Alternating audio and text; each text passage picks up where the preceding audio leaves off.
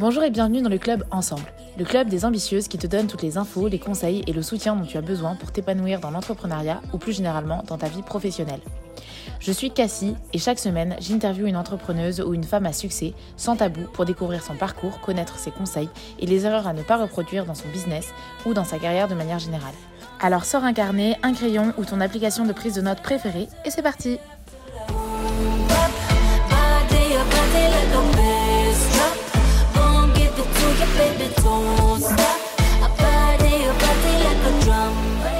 Plus jeune, elle rêvait d'un CDI à 1800 euros net par mois et se destinait à une carrière de monteuse vidéo. Finalement, des rencontres, des peines, des intuitions, la rage, tout ça a contribué à faire d'elle la coach love féminine la plus connue de France. Aujourd'hui, c'est Brenda Boukris, la fondatrice d'Attitude Séduction, qui nous parle de son parcours, son entreprise et la séduction des clients.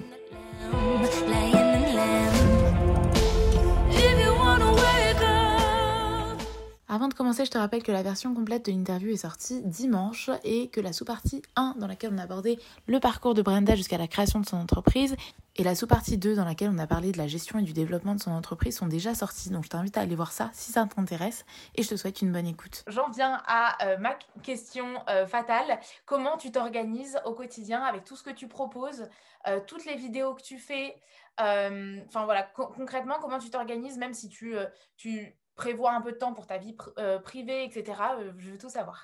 Alors, euh, en général, je sais que mes, mes, périodes de productivité, elles commencent entre 9h et elles se finissent vers 16h. Donc, la plupart du temps, à part des rendez-vous ou des lives, je travaille plus après 16h. Je m'arrête, je me repose, je profite, je sors, je fais ma vie. La plupart du temps, je travaille vraiment beaucoup le matin. Donc, ça va être surtout de la création de contenu, ça va être l'écriture des mails, ça va être les, rendez-vous, les rendez-vous pro, etc de création de contenu que je vais faire à ce moment-là. Et plutôt en après-midi et idéalement, euh, idéalement finalement le soir, enfin après 18h parce que avec le couvre-feu c'est plus simple maintenant de faire les rendez-vous à, l'intérieur à 18h. Là je fais euh, tous les rendez-vous d'équipe ou les interviews ou ce genre de choses où là voilà je vais plutôt, je vais plutôt mettre mon focus dessus. Et comment je m'organise sinon? Bah écoute c'est vrai que par exemple les tournages je les fais avec mon vidéaste. Donc en général j'écris plein de vidéos que je choisis dont je choisis les thèmes, dont je vois ce que la, communauté veut ou ne veut plus. Je vais les écrire. Ensuite, euh, Romain va s'organiser, va se charger pardon, de les, monter, de les organiser.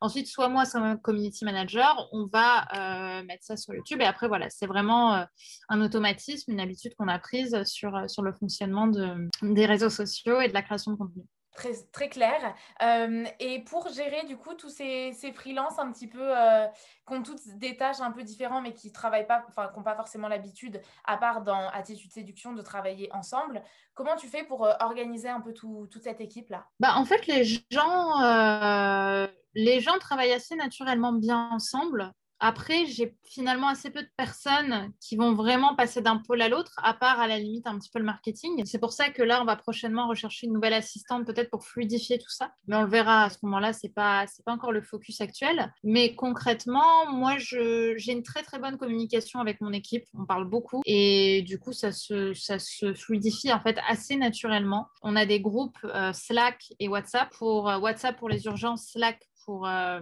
pour, tout ce qui est vraiment posé. Et c'est comme ça, en fait, qu'on va communiquer. Et vu qu'on se fait des groupes, ben, les gens peuvent lire euh, les évolutions de chacun. Et là, en fait, ce qu'on va faire, et ce, ce, que je voulais faire depuis longtemps, c'est faire tous les 90 jours un appel d'équipe avec toute l'équipe pour que toute l'équipe puisse savoir ce qu'on va mettre en place dans les 90 prochains jours, les objectifs et, euh, et passe un bon moment aussi. Ah, c'est un super, euh, ça, c'est un super euh, tips.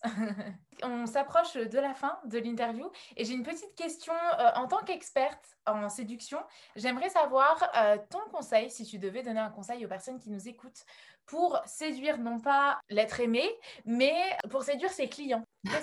Alors, je dirais de donner de la valeur. Je pense que c'est extrêmement important euh, en séduction euh, sexuelle comme en séduction euh, business d'apporter de la valeur aux gens avec qui on a envie de travailler en fait, avec qui on a envie d'être. C'est donner naturellement en fait, sans être dans le calcul du OK, il a dit ça, donc je vais dire ça, mais plutôt de créer vraiment une relation avec son client pour derrière pouvoir euh, bah, lui donner aussi envie.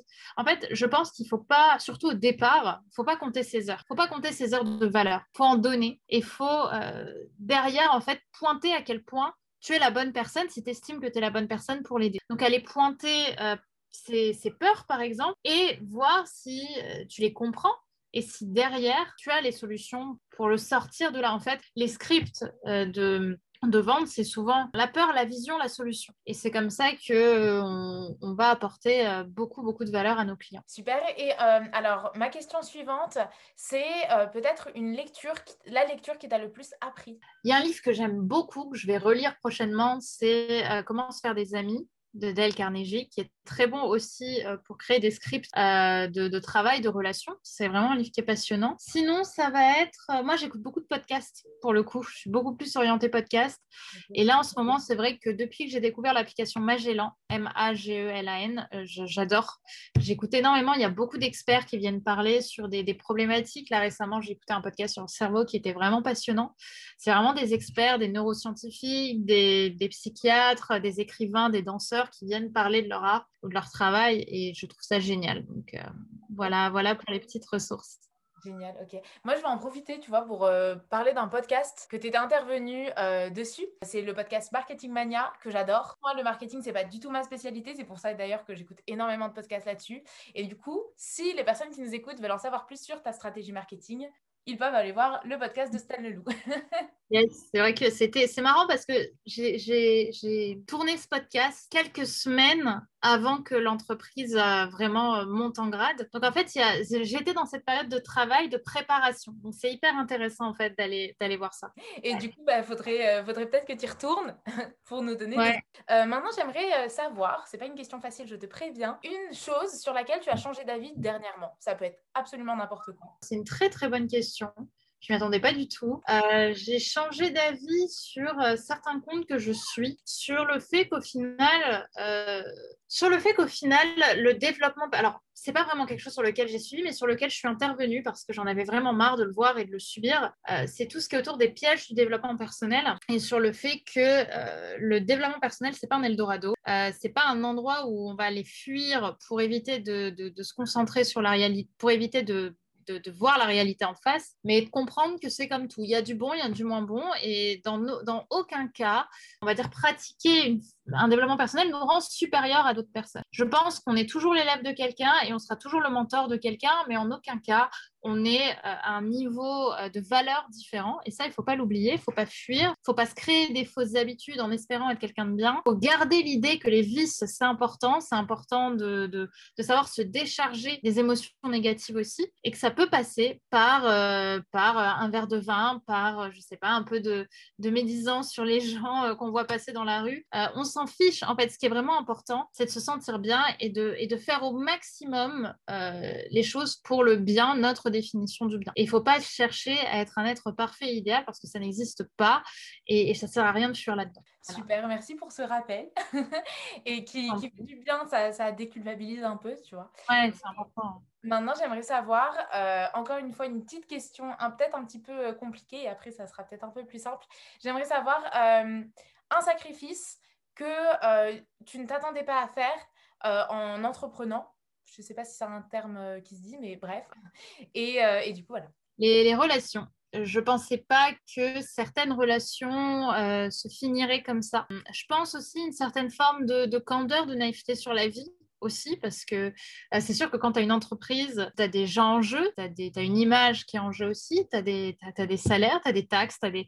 et en fait, ça te rentre dans une vie très adulte. Et c'est vrai que parfois, on a un peu moins de, de candeur à vivre le moment présent. C'est un peu plus difficile. Et ça, c'est vrai que ça a été difficile, mais je dirais aussi vraiment les, relations. Il y a beaucoup de relations que je pensais euh, très fortes euh, de personnes qui n'ont pas accepté que je quitte le, cinéma, que je quitte la carrière que je voulais pour faire quelque chose. Euh, tu vois, en plus, c'était à l'époque, donc c'était pas très connu et aussi déculpabilisant que maintenant, mais c'était tout autour de la sexualité. Ah, tu vas devenir une actrice porno. Alors, ça n'a aucun rapport. Voilà, c'est plus aussi ce, ça qui est étonnant, mais en même temps, j'ai envie de te dire, euh, c'est que ça devait être comme ça et c'est OK. c'est OK parce qu'à un moment, en fait, il faut, choisir ce, ce, sur quoi on a envie d'être et ce, ce, sur quoi on ne négociera pas. Ne pas forcément se plier aux attentes des autres. Oui, moi, ça m'étonne aussi quand même parce que enfin, c'est quelque chose auquel on s'attend souvent. Enfin, quand on aujourd'hui, je pense quand on, euh, quand on parle entrepreneuriat, etc., on s'attend à ce que certains de nos proches soient un petit peu perplexes. Mais en même temps, tu te destinais au cinéma. C'est vrai que c'est euh, un métier artistique. Je pense que c'est pas plus, euh, pas plus sécurisant. c'est sûr, mais c'est un métier plus discret. Tu vois, c'est un métier dans lequel tu es dans ta salle de montage et personne te voit. Tandis que là, tu es sur YouTube, tu es à l'écran. Euh, ça a peut-être fait naître, je sais pas, des insécurités chez les autres, mais en tout cas, c'est vrai que moi, j'ai perdu une amitié comme ça à l'époque à laquelle je tenais beaucoup.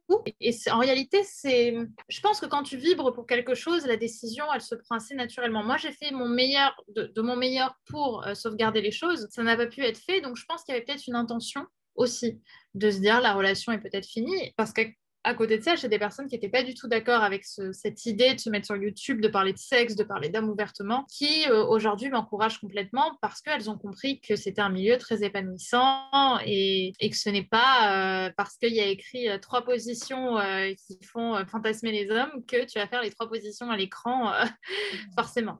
Ok, super. maintenant, ma question suivante, c'est un conseil cette fois. J'aimerais savoir le conseil que tu donnerais à toute personne qui souhaite entreprendre le jeu en vaut la chandelle. C'est-à-dire que je, je, sais qu'on a des moments où on se tire les cheveux, où on se dit putain, c'est un merdier, dans quoi est-ce que je me suis lancée, pourquoi est-ce que ça, ça marche pas, pourquoi est-ce que ça, pourquoi est-ce que. Ouais, c'est injuste, c'est relou.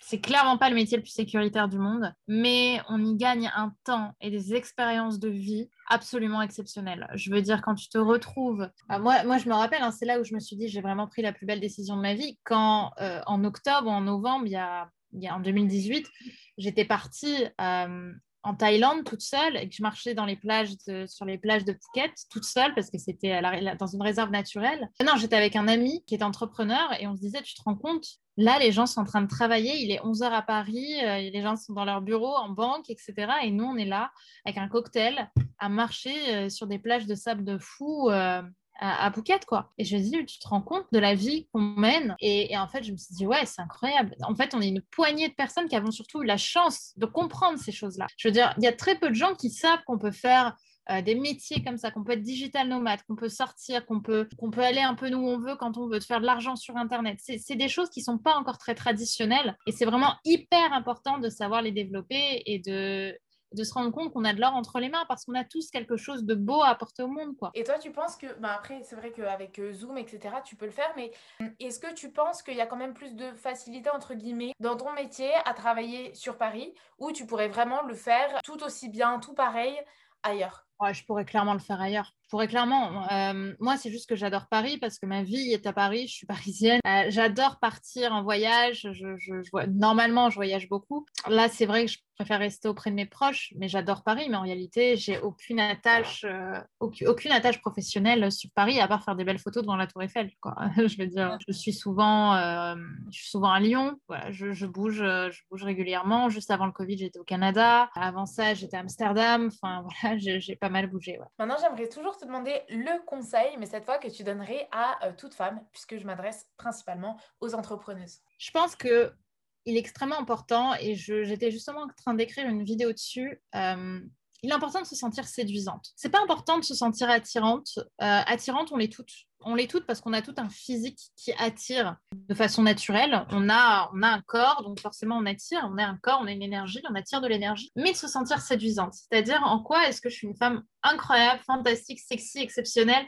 Et finalement, c'est quand on se rend compte de cette valeur-là, en fait, ce qui te rend unique, toi, en tant que, en tant que personne, ce qui t'anime, ce qui te fait vivre, que euh, en, créant cet alignement sur, euh, sur, euh, sur ta vie, en créant cet alignement sur ce que tu as envie de faire, sur ce que tu as envie de laisser au monde, sur ce que tu as envie de construire, sur la personne que tu as envie d'avoir à tes côtés, sur la famille peut-être que tu as envie de créer, waouh, en fait, tu, tu, vas être tellement inspirante, tu vas tellement séduire les gens autour de toi que les gens ont envie d'être avec toi et c'est comme ça que tu vas faire grandir ton cercle social, c'est comme ça que tu vas faire grandir ton univers en développant tes passions, en changeant de, lieu de travail, en, voyageant, euh, même faire une balade dans la rue d'à côté, on s'en fout, mais de bouger, de créer du mouvement, tout ça va créer une arborescence de relations, d'expériences qui va faire que ton, ton cercle social va grossir et que tu vas rencontrer plus de personnes et créer plus plus d'opportunités. Et c'est comme ça que tu vas te construire un meilleur entourage professionnel, c'est comme ça que tu vas te construire un meilleur quotidien et c'est comme ça que tu vas construire la vie de tes rêves. J'adore parce que